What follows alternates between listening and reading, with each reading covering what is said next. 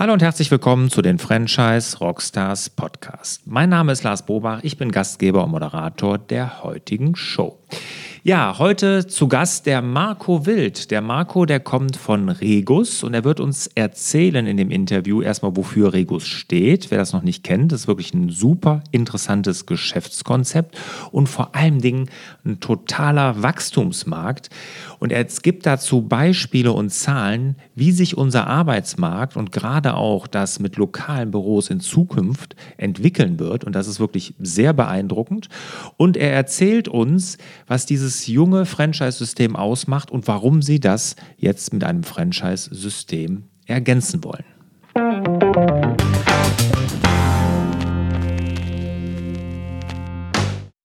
Marco, schön, dass du da bist. Freut mich wirklich sehr. Lass uns doch als allererstes mal, wie das ich immer am Anfang frage, an den aktuellen Zahlen von Regus teilhaben. Ja, sehr gerne. Freue mich auch, dass ich äh, heute bei dir in der Sendung bin. Ähm, genau, ein bisschen was äh, haben wir ja schon äh, an Historie hinter uns. Wir feiern dieses Jahr unseren 30-jährigen äh, Geburtstag. So lange sind wir schon unterwegs. Wir haben 1989 in Brüssel unseren ersten Standort eröffnet. Wir haben jetzt heute weltweit ähm, über dreieinhalbtausend Standorte in tausend Städten weltweit. Davon ähm, haben wir bisher 125 Standorte in Deutschland. Das sind alle Standorte, die wir bislang äh, selber betreiben. Zusätzlich zu diesen 125 Standorten haben wir so rund, ich glaube, es sind um die 30 weitere Mietverträge für weitere Flächen schon unterschrieben. Das heißt, die werden jetzt auch im Laufe dieses Jahres noch mit dazukommen und beschäftigen in Deutschland aktuell so um die 400 äh, Mitarbeiter bei einem Umsatz von, ich denke, so um die ähm, 100 Millionen werden es äh, im letzten Jahr gewesen sein. Mhm. Und äh, von diesen dreieinhalbtausend Standorten, die wir weltweit betreiben, ist ein kleiner Anteil bisher nur im Franchising. Das sind so um die 150 Standorte, die wir da haben. Und das sind im Wesentlichen halt kleinere Länder, die wir komplett verfranchised haben. Also sowas wie äh, Jamaika, Angola, Djibouti, also alles so ein bisschen äh, exotischer. Aber ihr wollt ja jetzt auch mit Franchising in Deutschland starten. Ne?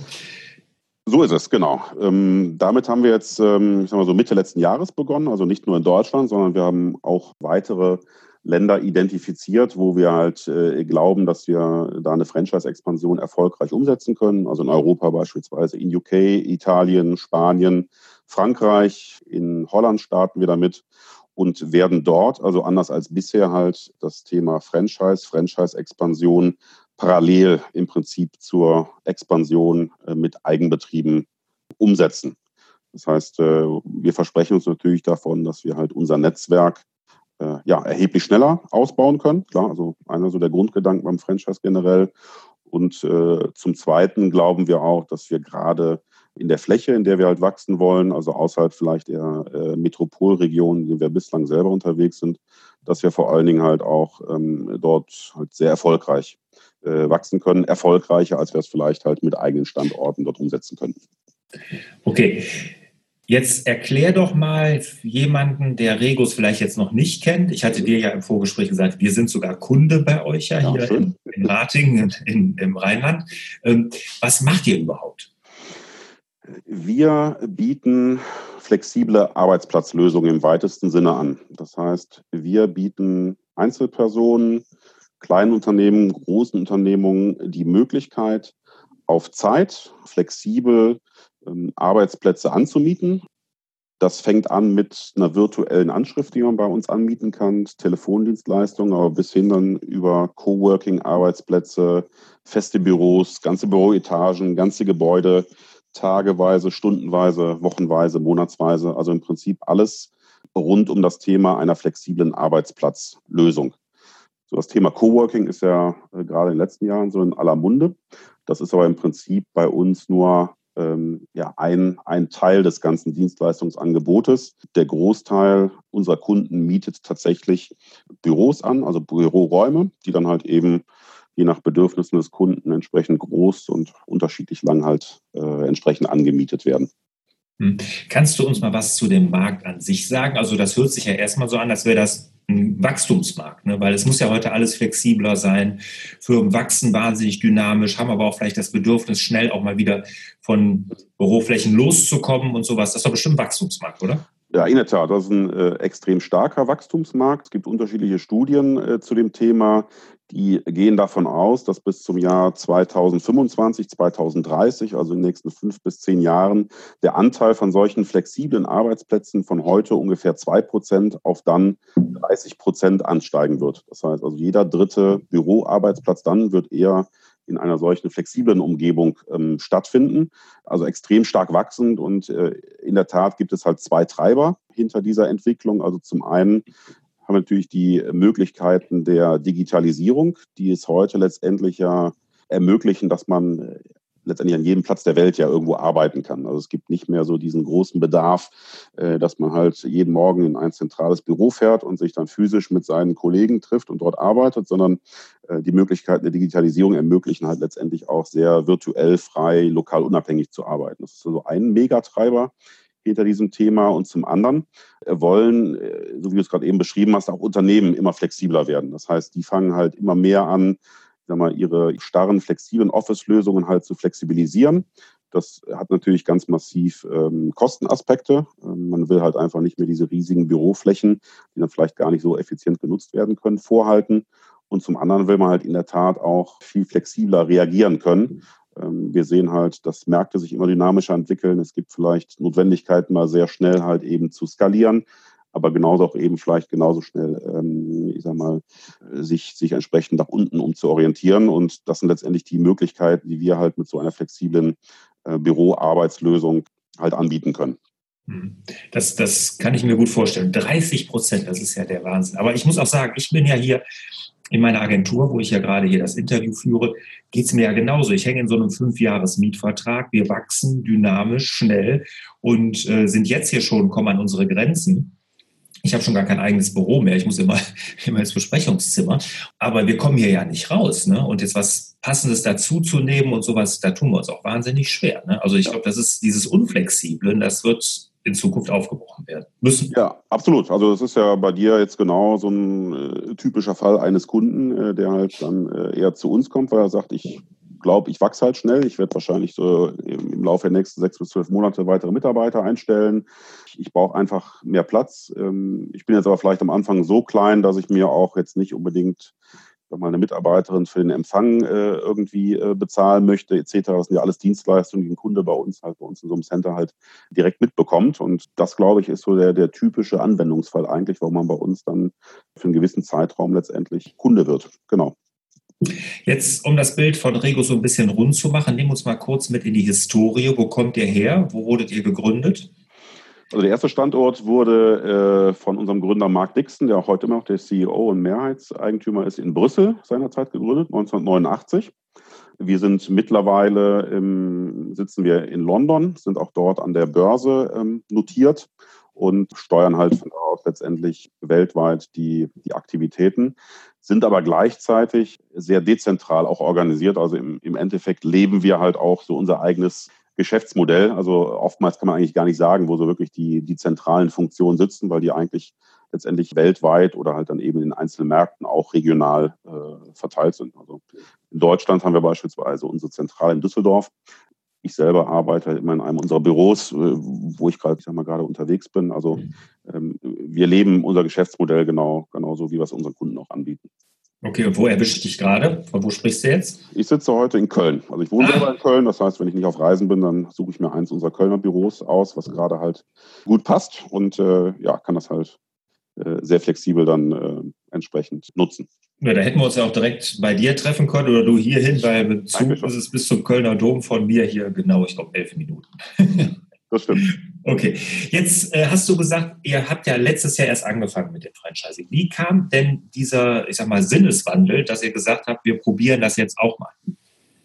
Wir haben ja eben ähm, schon kurz besprochen, dass wir halt eine unheimliche Dynamik im Markt sehen, also ein unheimliches Wachstum. Und ein wesentlicher Aspekt, den wir halt sehen, äh, den wir halt brauchen, um auch langfristig erfolgreich zu sein, ist halt die Dichte und der Umfang unseres Netzwerkes. Ähm, gerade wenn wir mit, äh, ich sag mal, eher überregionalen, größeren, internationalen Kunden arbeiten, ist es natürlich ein enormer Vorteil, wenn man halt ein, ein sehr dichtes Netzwerk an Standorten hat, ähm, die halt ein solcher Kunde dann auch perspektivisch nutzen kann.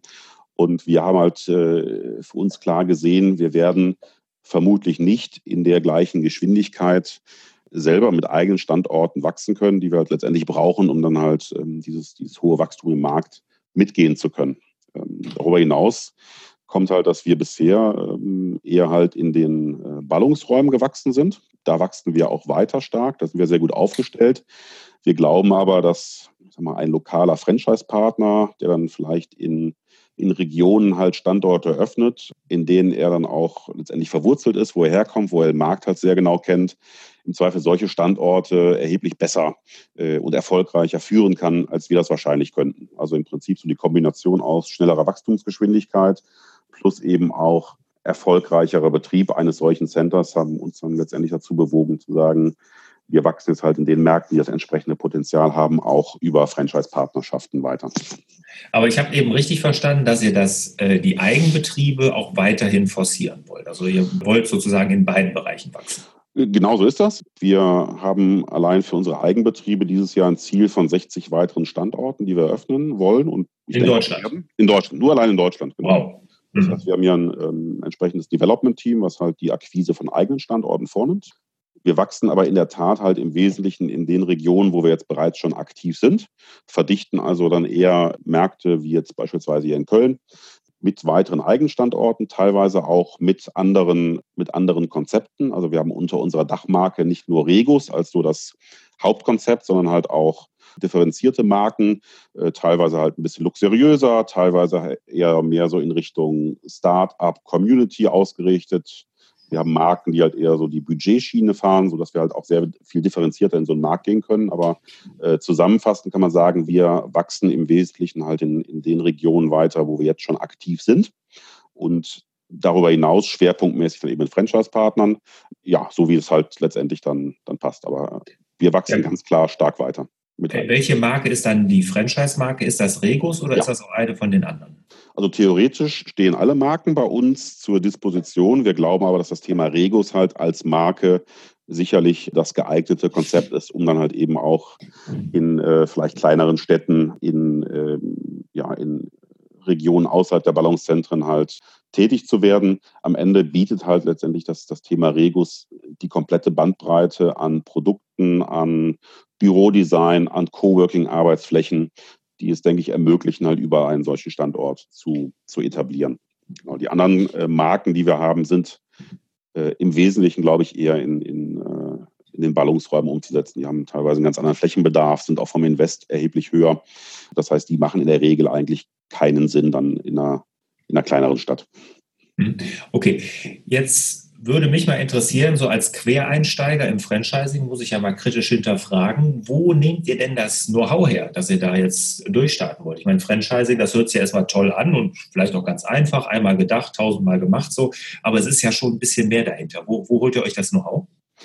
Also vom Grundsatz her machen wir ja schon Franchising. Das heißt also im Hintergrund haben wir auch im Unternehmen die komplette Franchise-Infrastruktur äh, aufgebaut. Also von ich sag mal, Franchise-Partner, Akquise bis zur laufenden Betreuung, Beratung, äh, Schulung etc. Also es ist halt kein neues Gebiet bei uns und wir bauen natürlich jetzt dann parallel dazu in den einzelnen Märkten dann die, ähm, die entsprechenden Teams, die sich mit dem Thema Franchising beschäftigen, mit auf. Also ich habe jetzt ja äh, letztes Jahr hier bei, bei Regus begonnen. Ich habe selber ja, knapp mittlerweile 15-jährige Franchise-Historie hinter mir und das ist in den anderen Märkten, die wir äh, mit Franchising erschließen, ist das bei den Kollegen ähnlich und wir bauen jetzt halt dann eben letztendlich vor Ort dann äh, die entsprechenden Franchise-Teams parallel mit auf, da wo es notwendig ist. Viele Funktionen, die wir haben, können wir auch aus der bestehenden Infrastruktur heraus ähm, letztendlich abbilden.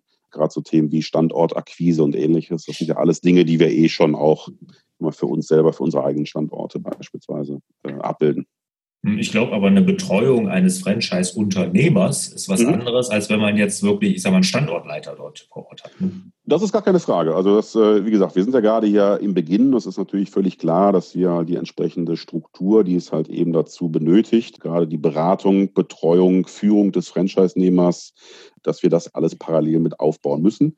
Aber das sind halt auch Dinge, die letztendlich parallel mit wachsen. Ich glaube, es würde jetzt zum jetzigen Zeitpunkt wo wir gerade mal in den, in den Gesprächen mit den ersten potenziellen Franchise-Partnern stehen, ähm, ist es auch einfach jetzt noch nicht notwendig, genau diese Struktur schon zu haben. Kannst du uns denn so einen Ausblick geben? Du hast gesagt, dieses Jahr 60 neue Standorte, Eigenbetriebe, eine Verdichtung, die ihr da in den gerade Ballungszentren machen wollt. Was habt ihr denn im Franchising vor? Ja, das ist eine gute Frage. Wenn man äh, nach unserem Gründer geht, dann natürlich so viel wie, wie geht. Ich gehe mal davon aus, dass wir in diesem Jahr es, ich denke mal, schaffen werden, ungefähr 30 Standorte zu sichern. Das heißt aber nicht, dass das 30 Franchise-Partner werden, sondern wir suchen ähm, schwerpunktmäßig Franchise-Partner, die mehr als einen Standort ähm, entwickeln, also im Prinzip für ein definiertes Gebiet halt eben einen Franchise-Vertrag abschließen, dann von einem gewissen Zeitraum in diesem Gebiet halt dann die, die Standorte entwickeln. Also wir, wir sind jetzt nicht so ein äh, Franchise-Geber, der ich sag mal mit einem Standort startet, sondern wir suchen eher dann, dann Partner, die die, ähm, die halt eben mehr Standorte dann auch ähm, vertraglich zugesichert äh, in einem gewissen Zeitablauf äh, entwickeln. Und deswegen glaube ich, dass wir dieses Jahr, ich denke mal so fünf, sechs, sieben Franchise-Partner gewinnen werden, die dann eben so 30 Standorte für uns machen werden. Da hast du schon gut die Brücke geschlagen. Das wäre nämlich jetzt auch meine nächste Frage gewesen. Was müssen denn Franchise-Nehmer, gute Franchise-Nehmer für euch mitbringen? Ich höre daraus, ihr sucht schon den Investor eher oder sucht ihr dann den, der auch in, im, in dem einzelnen Regus-Center steht dann? Sowohl als auch. Also ähm, wir haben, wenn wir jetzt mal uns die Profile von den äh, Bewerbern anschauen, mit denen wir gerade sprechen, ist das relativ breit gefächert. Wir haben, ich sag mal, schon den klassischen Gründer auch dabei, aber Gründer eher in dem Sinne, vielleicht bisher halt in der leitenden Funktion tätig werden, im äh, gewesen im Management, der jetzt so mit Mitte 40, Ende 40 sich überlegt, irgendwie kann es das doch noch nicht alles gewesen sein. Den haben wir natürlich auch. Wir sprechen mit Multi-Franchise-Partnern von anderen Konzepten, die sich überlegen, ich möchte vielleicht mich diversifizieren, möchte mich breiter aufstellen. Ich mache vielleicht gerade was so im Bereich Food and Beverage ähm, und äh, möchte einfach, um mein Unternehmen besser aufzustellen, vielleicht in eine andere Richtung noch gehen.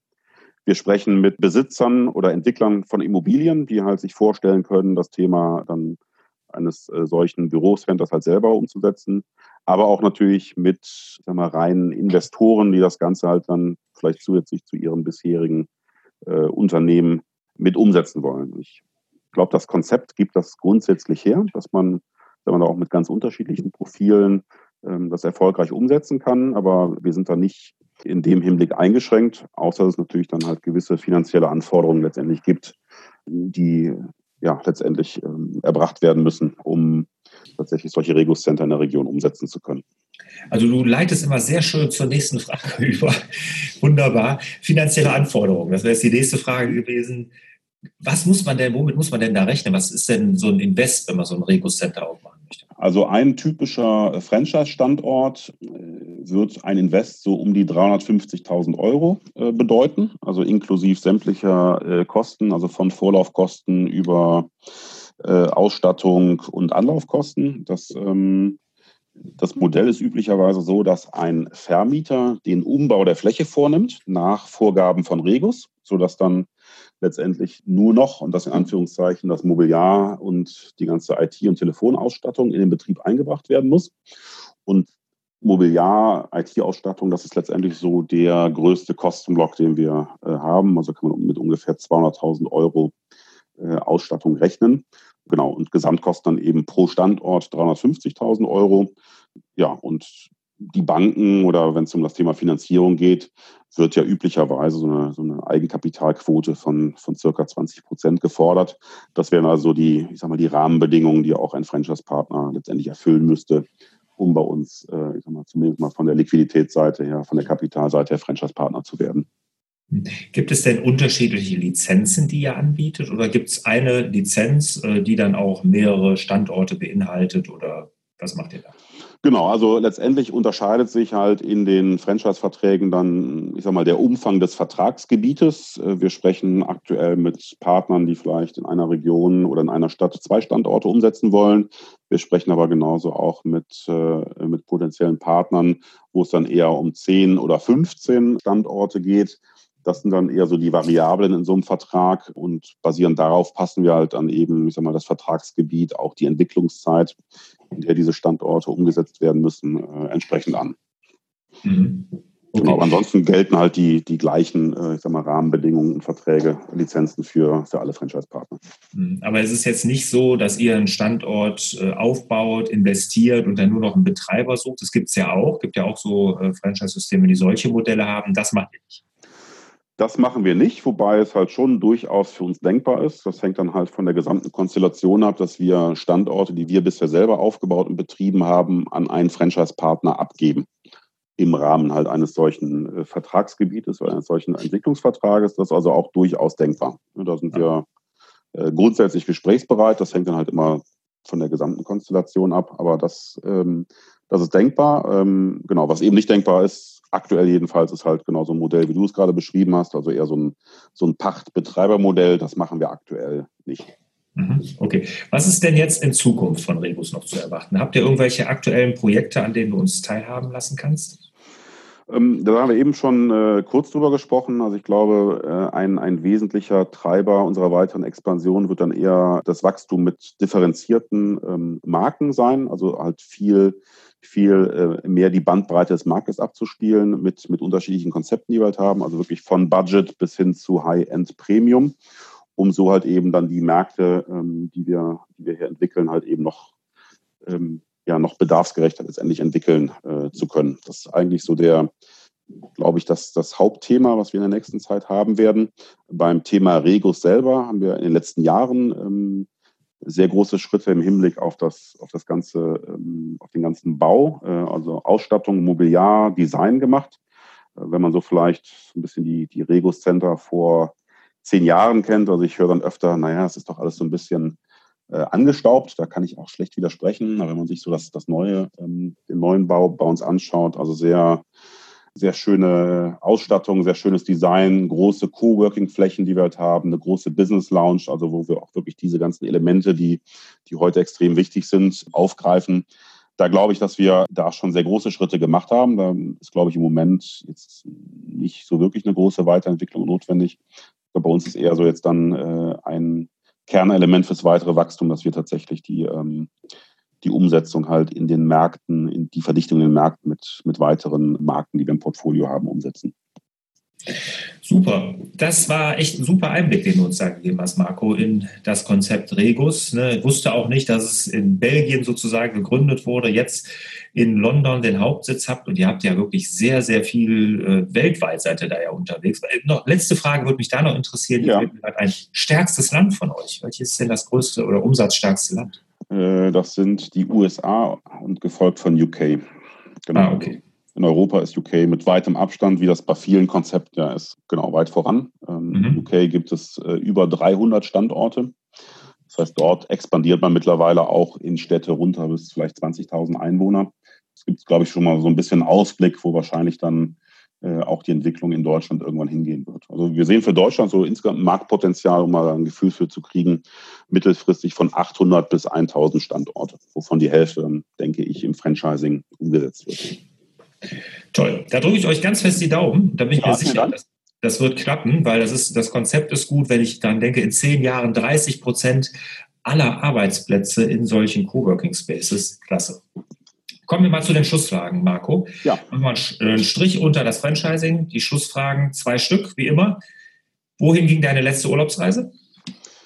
Die letzte Urlaubsreise ging nach Sardinien. Da habe ich mit meiner Familie zusammen einen Monat Elternzeit verbracht. Also bin vor gar nicht so langer Zeit Vater geworden und dann haben wir letzten Sommer dort einen wirklich traumhaften Urlaub verbracht. Sardinien war ich zum ersten Mal. Ist eine ganz tolle Insel, kann ich wirklich nur jedem empfehlen, das mal in Erwägung zu ziehen und hinzureisen. Sehr, sehr schön.